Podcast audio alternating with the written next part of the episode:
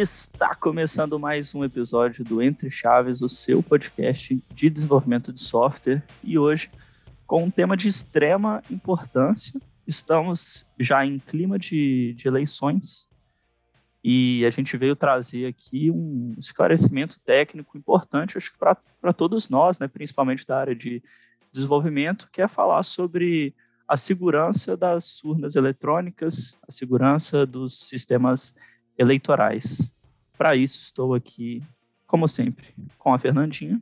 E aí, Champanhe? E aí, galera? Vamos falar sobre esse assunto extremamente polêmico. A gente gosta, né, de polêmica. Então, bora. Com muito cuidado, muita responsabilidade.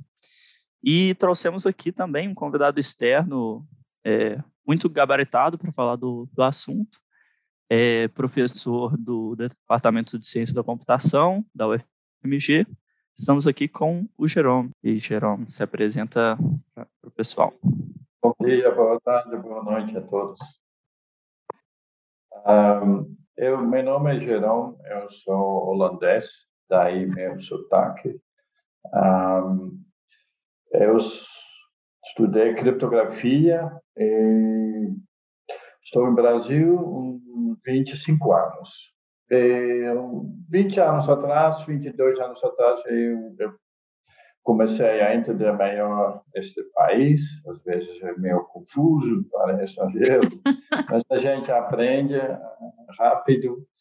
E comecei a me interessar pelo sistema eleitoral do Brasil. Para ajudar a gente aqui também nessa conversa, estamos com os nossos ilustres membros da Guilda de Segurança, da DTI, Peço para que cada um se apresente aí também. E aí, champanhe, cai de volta outra vez. Eu sou o Pedro Dantas, engenheiro de cibersegurança aqui da DTI.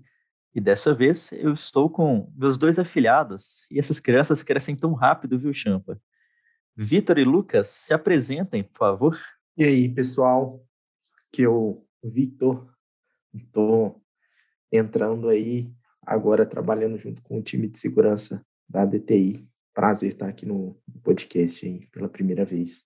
Salve, pessoal. Aqui é o Lucas Assunção Costa, sou engenheiro de segurança aqui na DTI.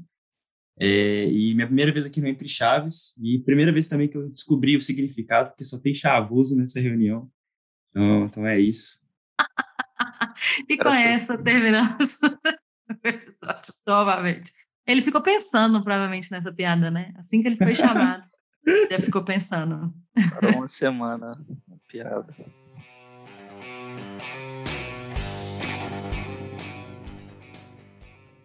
Jerome, você que tem uma vasta experiência aí no assunto, né? Queria que você contasse para a gente um pouco mais sobre sua trajetória, sua experiência aí com a segurança nas urnas e nos sistemas de votação.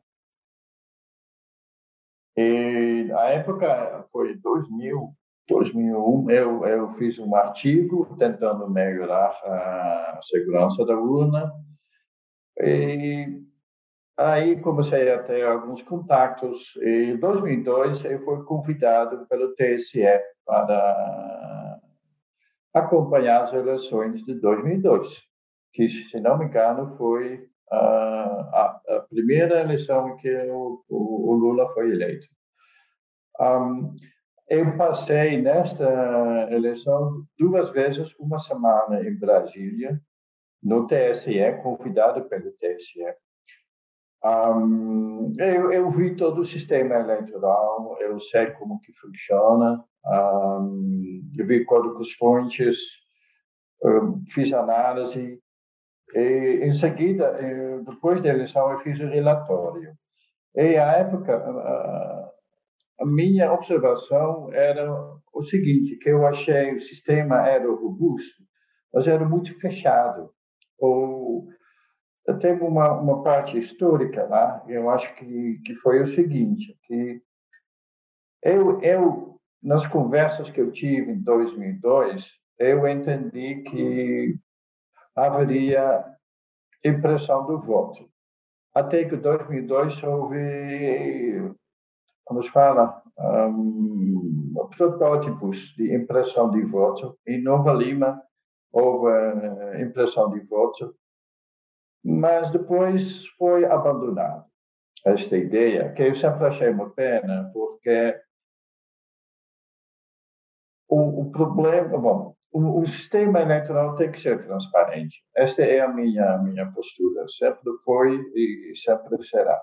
Eu tenho uma frase que que eu aprendi só depois de um outro pesquisador que falou o seguinte: o sistema eleitoral não somente deve determinar quem ganhou, mas também tem que convencer quem perdeu que realmente perdeu. E não, é uma frase que hoje é brilhante, tá? E o problema, a questão da urna brasileira é que ele determina quem ganhou. Eu não tenho nenhuma dúvida sobre isso, tá? Mas ele não é tão, ela não é tão boa para convencer uh, o perdedor que, que perdeu.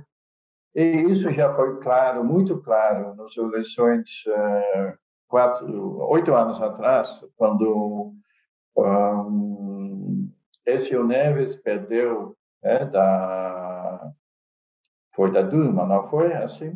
E aí um, não não tinha como realmente provar. O PSDB exigiu uma auditoria depois que não deu muito resultado. Não. E por que, que não dava? Porque esta auditoria ali é muito difícil. Eu sabia, eu fui convidado, inclusive, para participar desta auditoria.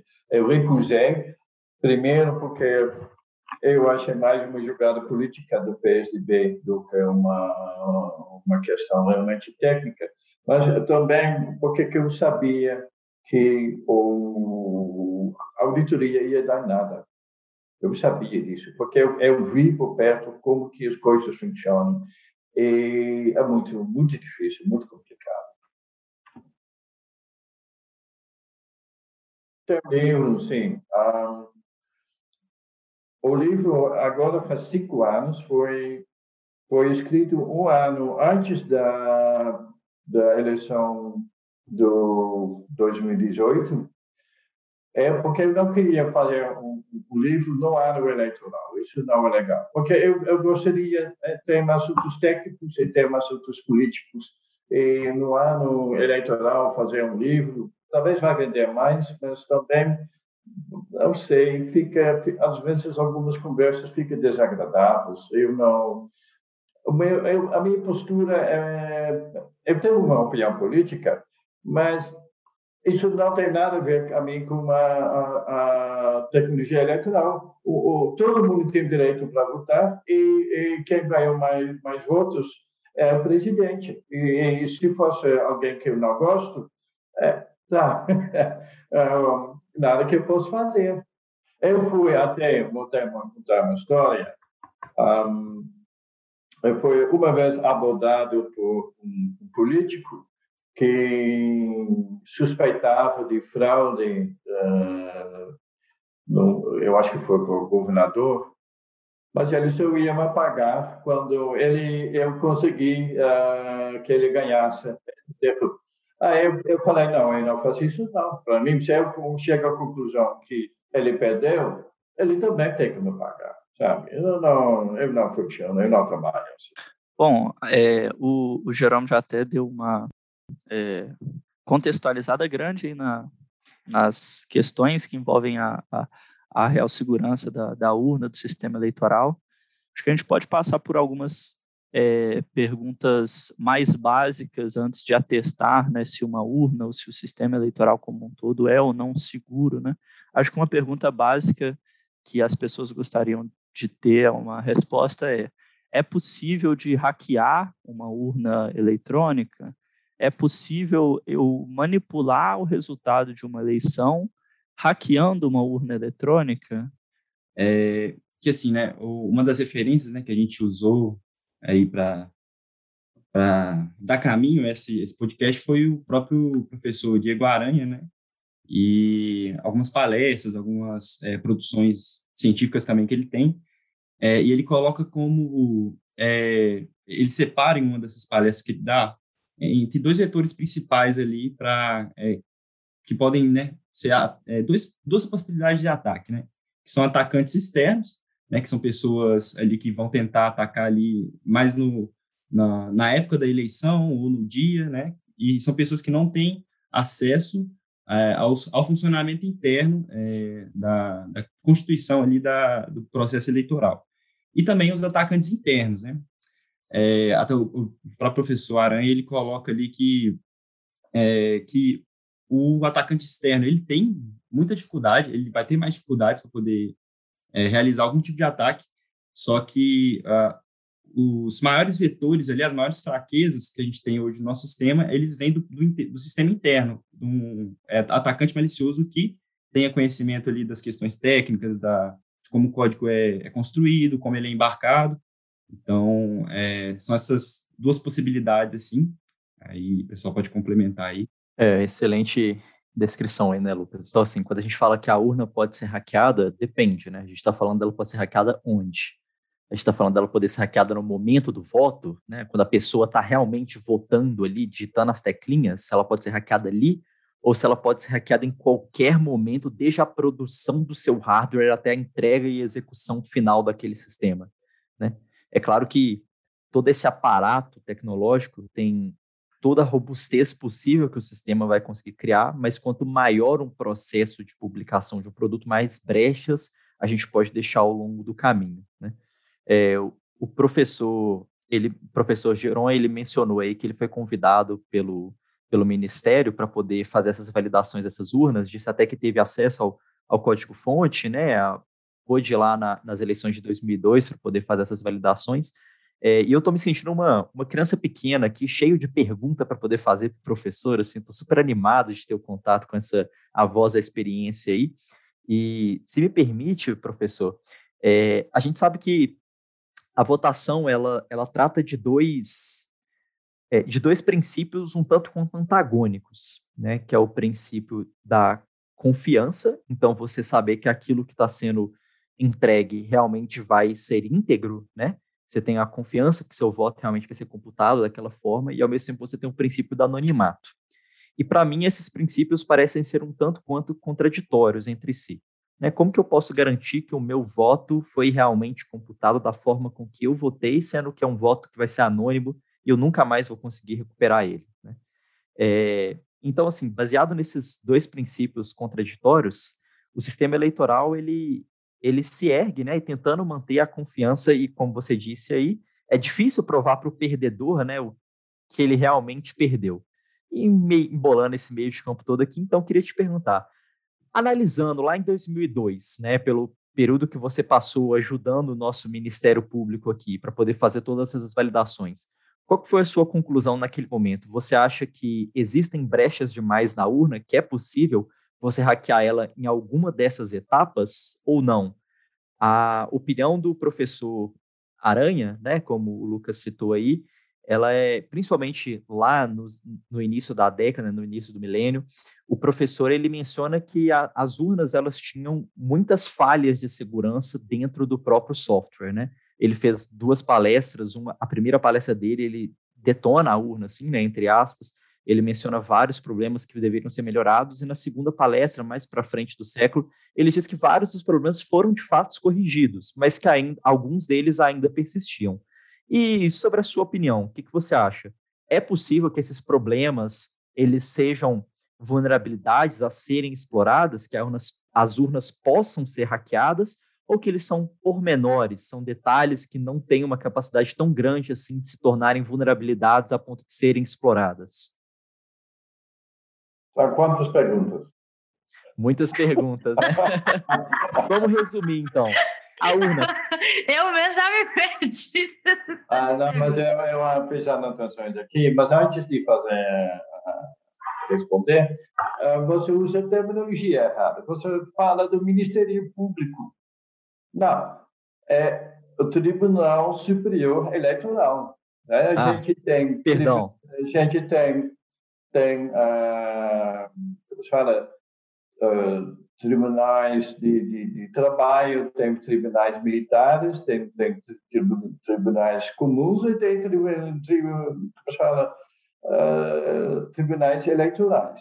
Tá Fica a minha errata. E, então. e a, eles são unicamente responsáveis pelas, pelo sucesso das eleições em Brasil. Então, uma coisa que o exército tem nada a ver com isso. O governo tem nada a ver com isso. A Polícia Federal tem nada a ver com isso. O, o, o, o, TSE poderia chamar a Polícia Federal, por exemplo, para ajudar, tá? Mas quem, quem tem o poder, tem, tem, quem tem uma responsabilidade no Brasil é o TSE. E, e aí tem duas coisas. Eu acho, por um lado, o TSE deveria ser o mais transparente possível, por outro lado, eles não devem ser, ser atropelados por ninguém. Concorda comigo? Porque senão vira, vira confusão. Tá certo? Então, essa é, é uma coisa que eu queria falar. Um, eu sou muito amigo do, do Diego Aranha. O que, que aconteceu um pouco foi o seguinte, que eu fui lá 20 anos atrás, eu fui no, no TSE, eu fiz um relatório, o TSE não gostou do meu relatório, tá? Um, eu falei que faltava transparência, eles colocaram, eles estavam, na verdade, eles estavam pedindo que eu fizesse um relatório elogiando a UNA, como o resto do mundo, na época, estava elogiando a UNA, eu falei que não. Eu, eu estava já envolvido em pesquisa em outros países, falando de uh, sistemas eleitorais mais, mais transparentes. E disso eu posso falar posteriormente. Isso seria a pergunta os sistemas melhores, tá? Vamos vamos primeiro falar sobre a urna pode ser hackeada. Um, eu vou, vou, dizer que eu acho difícil. Apesar do. Eu, o, o, Diego ele é muito alarmista. Às vezes ele, ele, eu acho que ele exagera um pouco na dose, sabe? Ele fica, na verdade, ele me contou que ele uma uma motivo foi de, de sair do Brasil foi por causa disso, tá? É o que me deixa um pouco triste. Eu gosto muito do Diego. Ele foi aqui em Belo Horizonte, fui para minha casa, sabe? Amigo mesmo. Mas, então, a gente concorda, no fundo, no fundo, acordamos sobre a urna, mas, mas nós temos temperamentos diferentes e, e sabe, um, qual que eu vejo o, o grande problema da urna é o seguinte, que no fundo, no fundo, continua sendo uma caixa preta. Se você vai lá votar na dia da eleição, como que você tem certeza que o software que está na urna é idêntico ao software que foi compilado? Eu acho que essa semana nós estamos compilando, eu, eu li, faz sentido, porque normalmente é um mês antes da eleição, os cinco semanas antes da eleição, e também foi um mês antes da eleição, 2020, então eles estão compilando essa semana, e aí eu não tenho tanta. Eu acho muito difícil alguém conseguir um, um maliciosamente incluir um, um, hack no software da urna. Qual que é o tipo de ataque que me sempre preocupou é o seguinte. Um, nós temos 460 mil urnas no Brasil, elas, todas essas urnas têm que ser configuradas. Como que você garante isso? Como que você garante, como que você evita que um ataque, é, nós temos essas pessoas responsáveis, eu pago um dinheiro para ele trocar um cartão de flash para outro.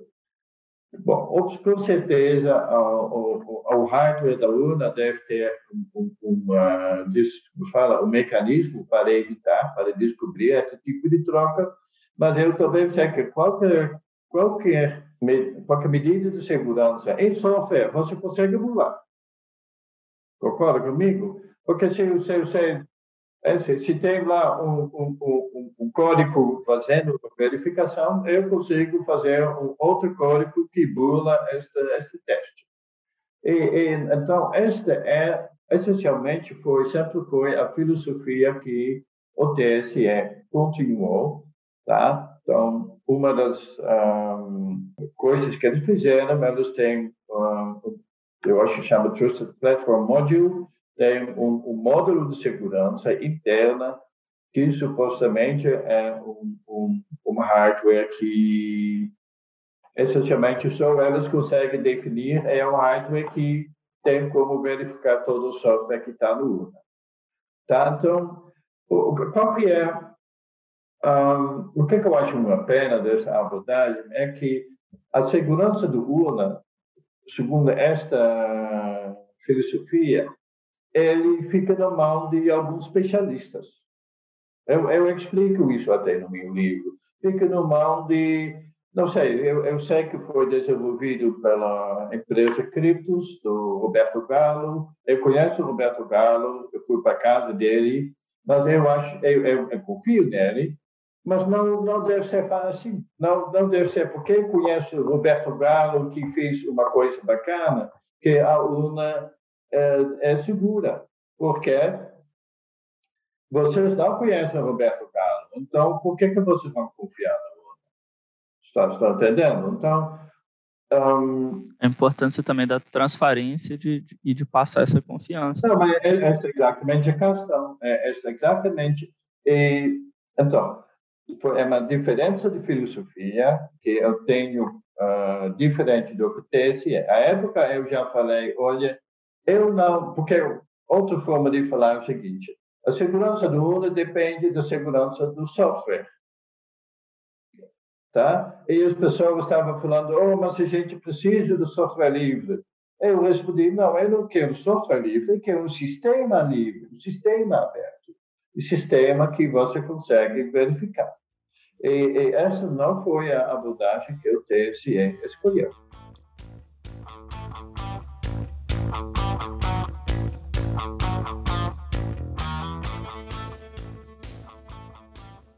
Então, vocês estão falando assim, porque a UNA hoje ela não é conectada na internet, né? Não. É, então, assim, na hora que no momento da votação, nunca foi. É, exatamente. O momento da votação, então, a única forma que teria de hackear a urna seria, sei lá, alguém ir lá e trocar o software por alguma, algum outro software, só que aí, aí o hardware, o próprio hardware lá, pelo que você está falando, o próprio hardware já tem uma, um, sei lá, uma inteligência, uma, alguma coisa ali que, que iria alarmar, avisar, ó, isso aqui foi trocado. Então, é, é mais ou menos isso.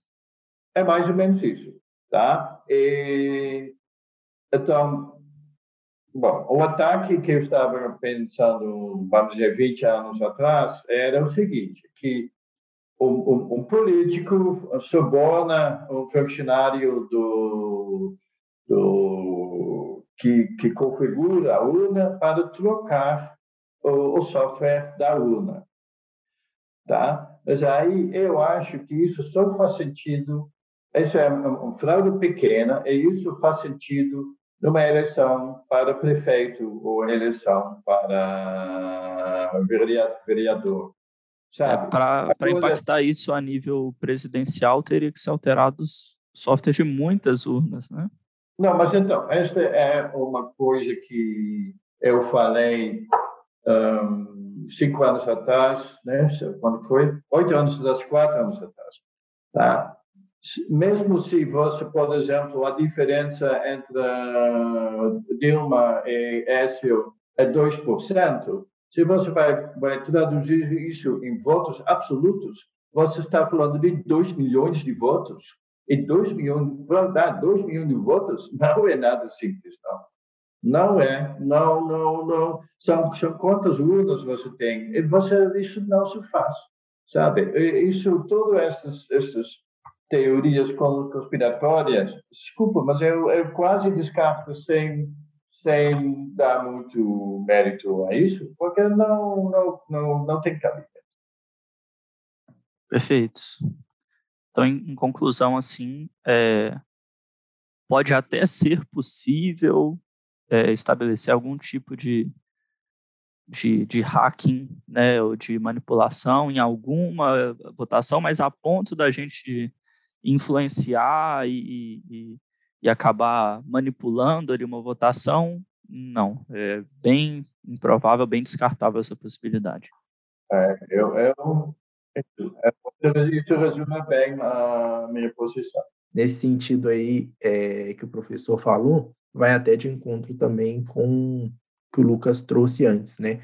É, essa validação ali para você trocar um, um, é, um, cartão SD ali que vai ser executado é, dentro da urna, é, existem né, essas validações feitas ali no hardware e no firmware. Então, isso é, dificulta ainda mais para um agente externo e, novamente, mostra que um agente interno, que talvez teria uma intenção maliciosa, teria uma facilidade maior para fazer esse tipo de ataque, mas, é, né, exatamente como, como o professor disse, fazer isso em um número suficiente de urnas seria um trabalho bem grande para alguém que quisesse manipular uma eleição.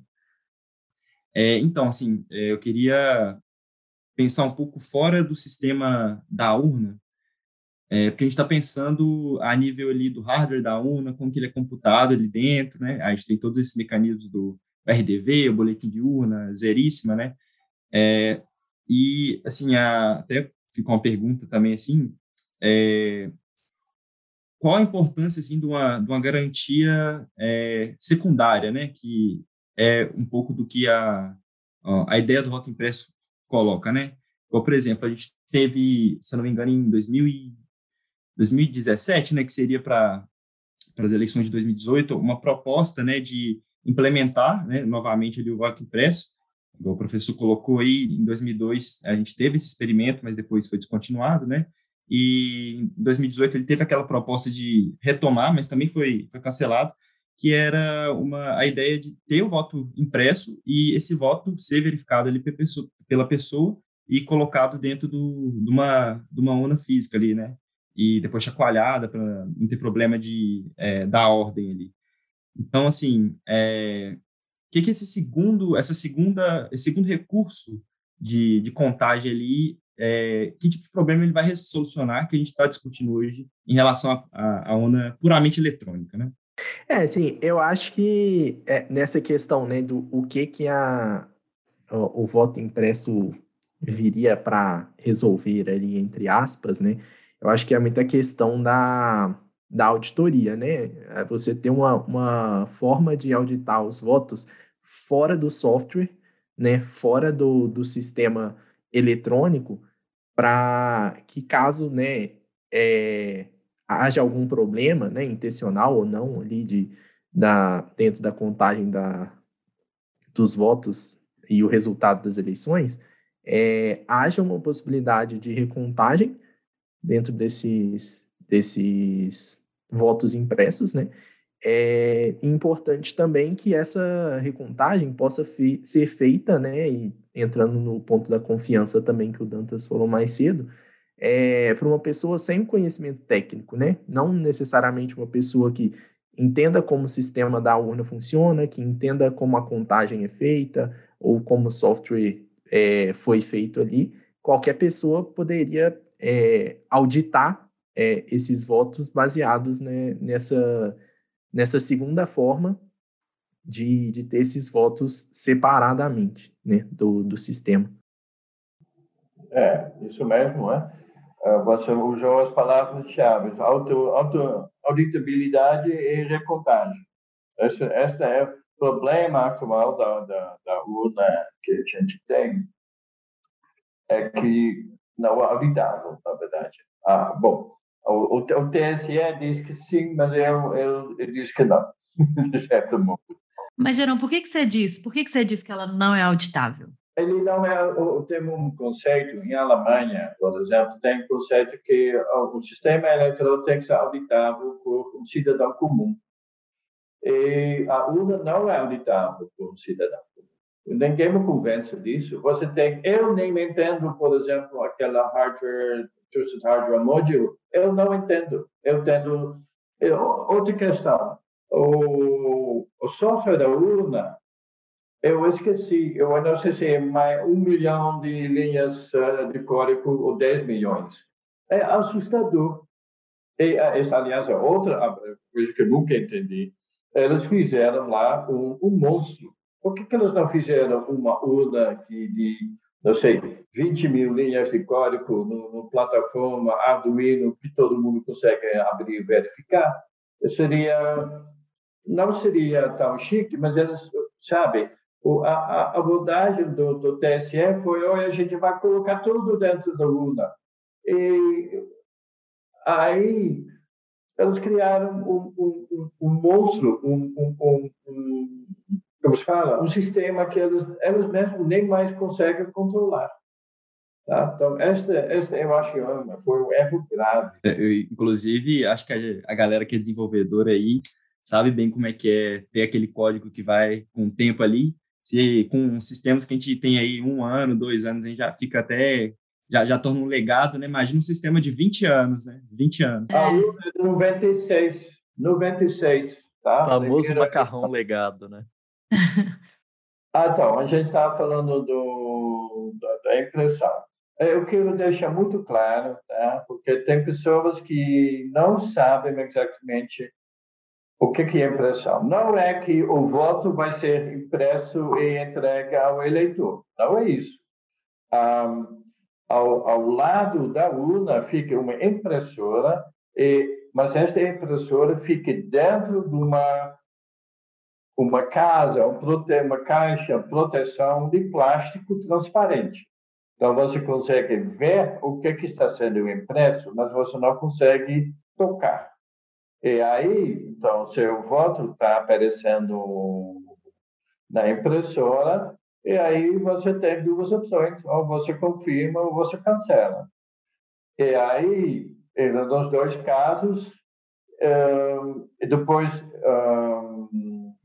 tem tipo um, um, um, um chama guillotine, né? ele, ele corta uh, o papel e aí cada é, é igual coisa dos como se fala um, se você paga no supermercado este papel uh, amarelado é, nota fiscal. é, a minha impressão na 2002 foi o seguinte que as minhas conversas à época eu entendi que elas iam fazer isso. Mas eles fizeram esse experimento e abandonaram a ideia. Um, eu senti que foi principalmente por motivos financeiros porque o custo de uma impressora para cada urna em Brasil vai vai encarecer todo toda a urna. Tá? Então isso foi o motivo. Outro, e elas falaram não nossa urna é tão superior uh, não é não é necessário. Que aliás são, são coisas bobas, mas às vezes tem eleitor que pensa assim. Tá? Se você vai, vai, vai falar que a urna não é segura e tem que ser auditável, tem um eleitor que vai pensar, ué, mas então é não é elétrico, por que que, por que, que é inseguro? A gente entende de software, a gente sabe que software sabe falhar.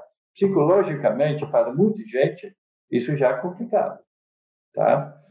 Um, mas eu, eu continuo defendendo uma coisa Bom, eu defendi coisas mais sofisticadas do que a impressão em si, mas eu nem quero entrar tanto nesta, nesta conversa. Quais são, os, quais são os problemas de impressão do voto? Você vai conferir uma urna. E aí dá diferença. Vai dar uh, tem uma diferença entre os votos contados manualmente e eletronicamente. O que é que você vai decidir? O que é que você vai confiar? Tá? Provavelmente, a primeira coisa que tem que fazer é recrutar de novo, tá?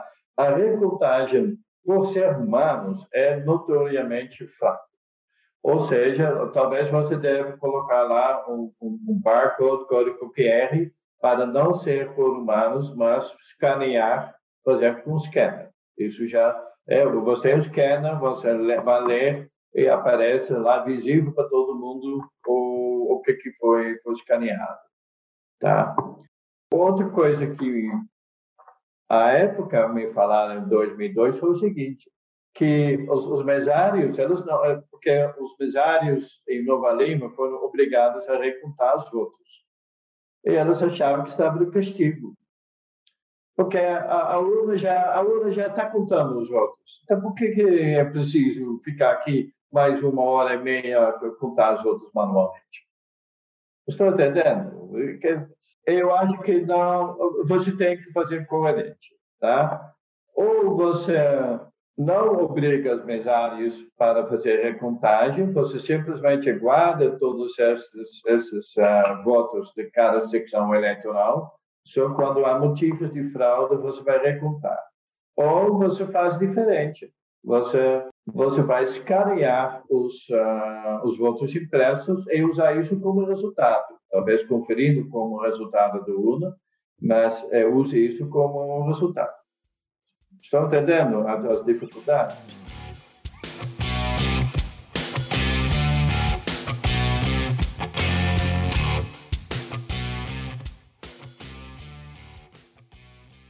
Gerão, aqui no Brasil, principalmente nas épocas de eleições, a gente tem uma frase bem famosa aí nas mídias sociais que ela diz o seguinte: é, não importa quem ou como se vota, o que importa é quem conta os votos. Essa frase ela é falsamente atribuída a Stalin. Eu vejo muito pessoal compartilhando falando que foi ele, mas eu li um artigo ali falando que, que não foi ele que fez isso, não. Mas, de qualquer forma, é uma frase que deixa a gente pensando, né? Então, você é, falou aí sobre a relação... mesmo que hoje na Holanda, quando jogo baralho. Exatamente. Quem, quem, quem escreve determina quem ganha. É, tá vendo? Perfeito. E aí minha pergunta é assim, o que que acontece, como que é o sistema hoje que opera no Brasil para essa contagem centralizada dos votos e o que que impediria esses, essas pessoas que estão fazendo essa contagem ou esse sistema que está operando por detrás dessa contagem de adulterar a votação? Então a gente falou da manipulação da, da, urna antes, durante e agora depois da votação, né? O que, que impede as pessoas que contam os votos de adulterarem o resultado? E como que seria o sistema ideal na sua, na sua visão? Eu nunca fui muito, nunca estou muito preocupado com a fraude depois. Por quê? Porque um, tem várias formas de conferir a integridade uh, da totalização. Tá? As, as, um, os resultados de cada urna estão sendo criptografados antes de ir para os, os, uh, os, fala, é, os centros de contagens, centros de totalização dos uh, tribunais estaduais. Tá? Um, até que Diego já foi uma coisa muito engraçada. É, eu já propus isso em 2001, eu propus, olha, a gente faz um hash da boletim da urna e todo mundo pode anotar o hash desta urna. Nada aconteceu. Aí, Diego Aranha, em 2016, ele propôs a mesma ideia, não usando o hash, mas usando o código QR. E aí ele, ele começou a fazer isso e no, dois anos depois o TSE começou, gostou da ideia e hoje tem isso. Está entendendo? Então, todo todo todo boletim da urna tem um código QR e, e você confere se esse código QR bate com o código que está online e, e pronto, você confere toda a integridade da, da, dos, dos, dados locais com a, os dados uh, totalizados, uh, centralizados. Então, um problema de contagem a gente com certeza não tem. Não, não, não, não tem. E, e, então, eu tenho certeza que os, os próprios funcionários, você não consegue esconder isso, tá? Porque você tem você teria que, que subornar todos os, os funcionários do, do, do, do fala, justiça eleitoral. Tem muita gente muito honesta lá, eles, e você não consegue arrastar. Não dá. E não faz sentido. Então, depois, depois eu já descarto isso. Durante, é muito difícil, porque você não consegue entrar na urna. Então, qualquer coisa que, que deve ser feito, tem que ser feito antes, na minha opinião. Você tem que tentar uh, modificar uh, o software da Lua, que também é difícil pelos uh, dispositivos da hardware que tem.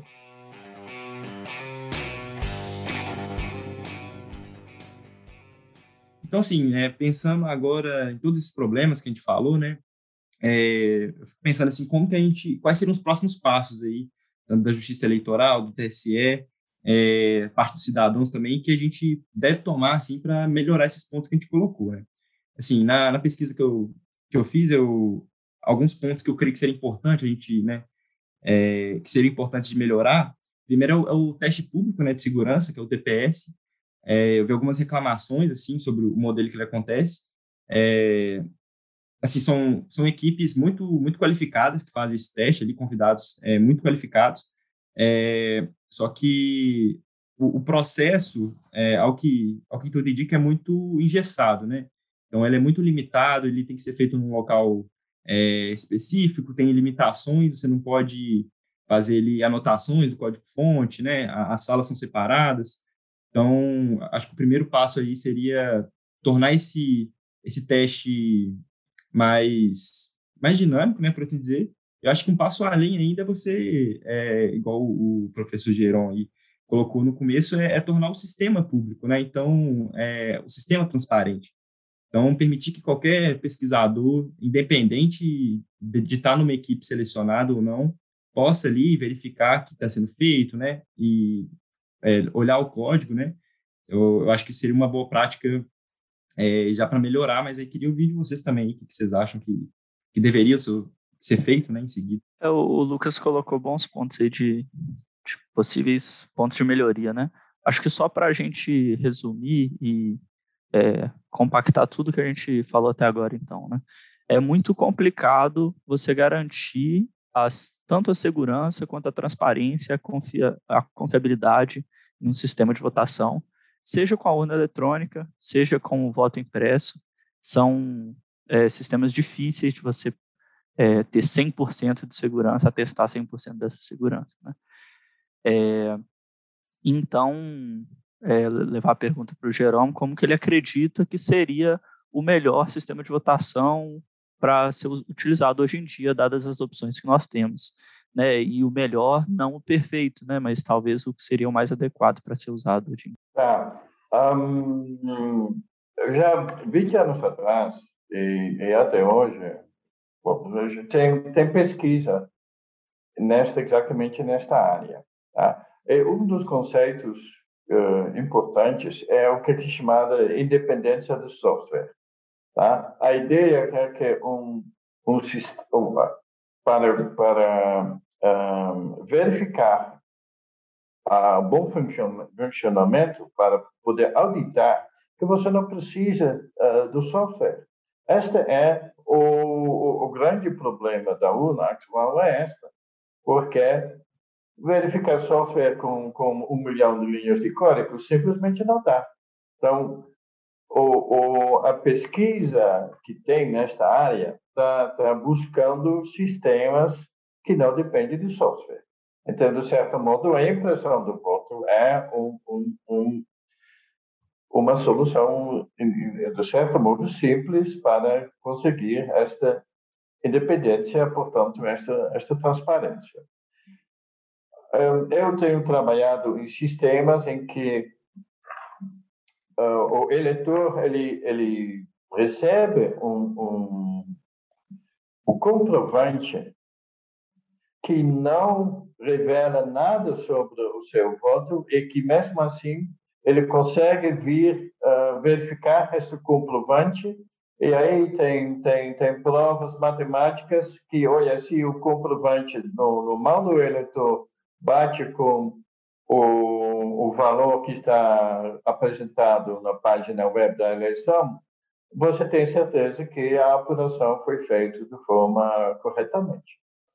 Tá certo? Então, esta eu, eu, eu, eu, o desafio nosso, é, dos, dos pesquisadores, foi exatamente resolver esta contradição aparente entre um, como se fala, a integridade da, da apuração, é? ou seja, a, a correção do, do, do, resultado de um lado e o sigilo do voto do outro lado.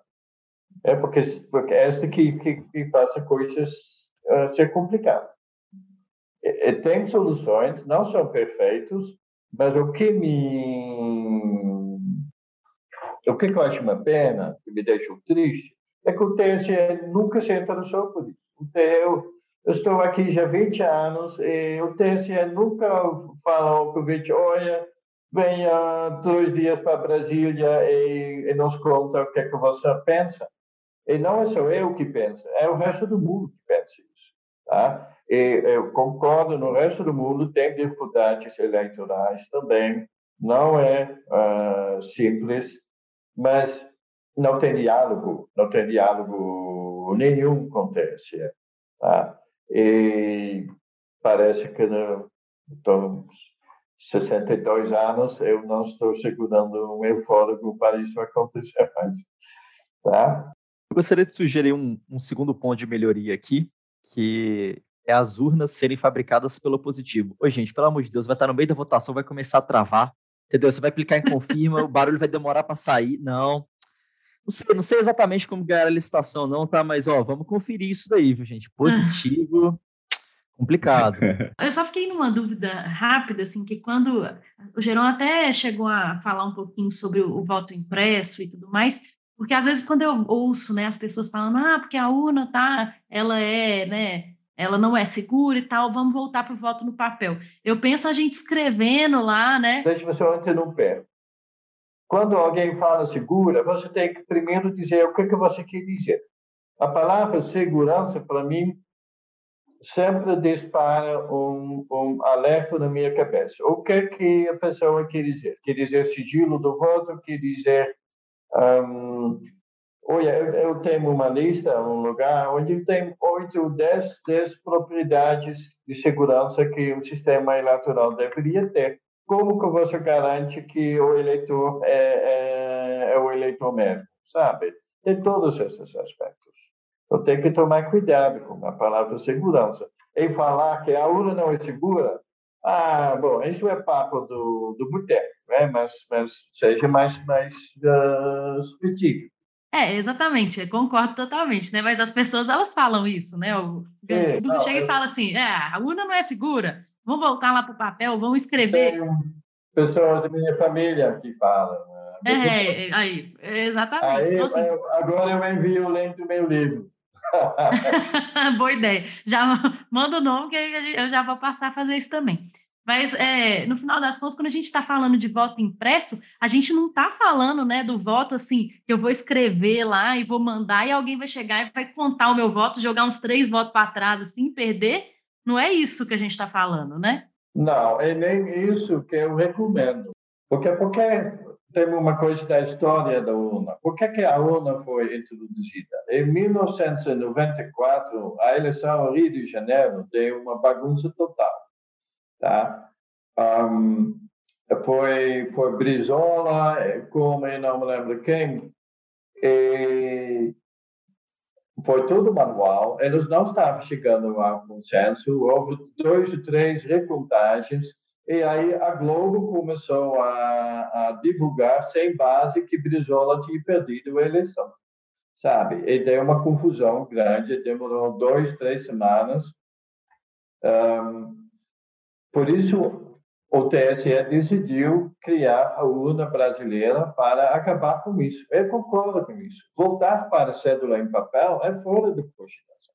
Eu, eu, me lembro muito bem, eu tive uma conversa à época com a, técnica responsável do aqui em Minas Gerais e ela falou que o processo de recontagem não estava não estava convergindo ela estava fazendo uma recontagem de recontagem ou seja um terceiro contagem que dava não que não confirmava a primeira ou a segunda contagem mas dava um terceiro resultado então não estava convergindo foi pesadelo. É, então, o voto impresso, na verdade, é, é, basicamente assim, né? Não é que vai pegar, as pessoas vão contar aquele, aquilo ali, né? Olha, não, mas se o voto impresso, você, como eu falei, pode imprimir o código de barra. Ah, isso, tipo e, isso aí, exatamente. Aí você consegue automatizar esse processo. Uh, entendi. Você continua com a preocupação de alguém uh, jogar fora é, alguns desses votos, né? É, ainda vamos ter preocupações aí de, de manipulação, assim como a gente tem com, com a urna eletrônica, a gente teria diversas questões, possibilidades. Mas a, a, a, grande diferença é que... A transparência, né? Não, mas a outra diferença é que, em princípio, com uma urna, você consegue fazer uh, fraude em grande escala, enquanto em papel, é, é, você tem que fazer é, um, dois, três, quatro papéis, entendeu? Você não consegue modificar com um comando a modificar a voto de 300 eleitores. Entendeu a diferença? Bom, dito isso tudo, fica a pergunta para o público, né? Vocês confiam no sistema eleitoral brasileiro? Não precisa de ter uma resposta agora, mas eu recomendo aí que vocês estudem sobre o assunto, não fiquem apenas nesse podcast, as recomendações do próprio professor Geron. Então, tem artigos publicados e tem o livro dele. Só bater lá no Google o nomezinho dele. Eu mesmo já fiz meu para casa aqui, já estou vendo todo o seu histórico de pesquisador, um vasto histórico né, de pesquisas.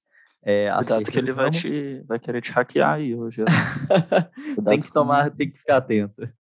Mas, assim, e as perguntas para os nossos hosts aí também. E aí, vocês acreditam no sistema eleitoral brasileiro? Vocês confiam nele na hora de fazer a sua votação? Ou vocês preferem pular a pergunta?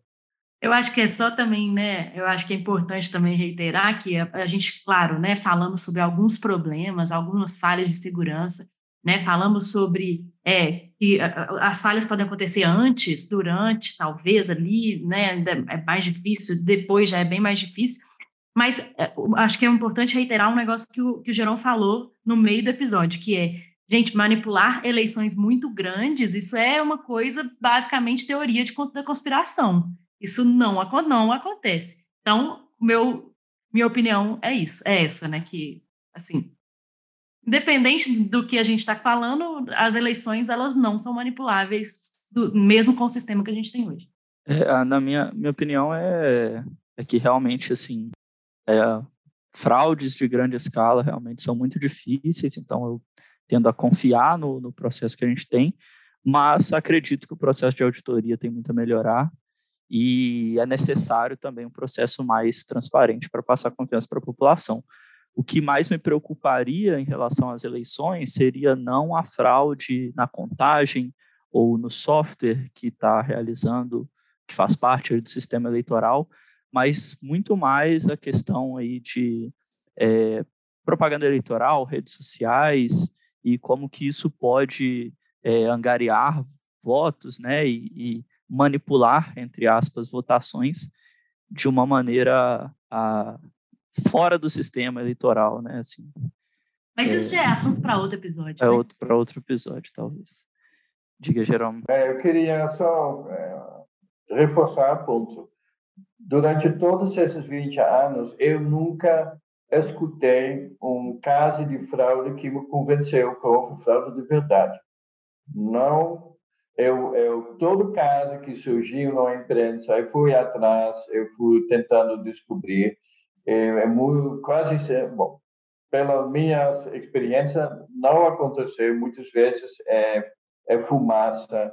Um, eu nunca vi um, um, um caso que me convenceu que houve fraude de verdade. Maravilha. É muito importante atestar é, isso. É importante, mas continua a questão da, da, da, falta de transparência. Então, com isso, gostaria de agradecer muito a sua participação, Jerome, participação dos colegas da guilda, é, Fernandinha. Então, acho que deu para a gente aprender bastante aí sobre, sobre a segurança na, no sistema eleitoral. É isso aí, valeu, gente. Obrigada, obrigada, Geron, pela presença. Valeu, obrigada, galera, e até a próxima. Sim, Obrigado pelo convite, tá? Até uma próxima vez. Tchau, tchau. Valeu, pessoal, pela audiência. Tchau, tchau. Até mais. Valeu, galera. pessoal.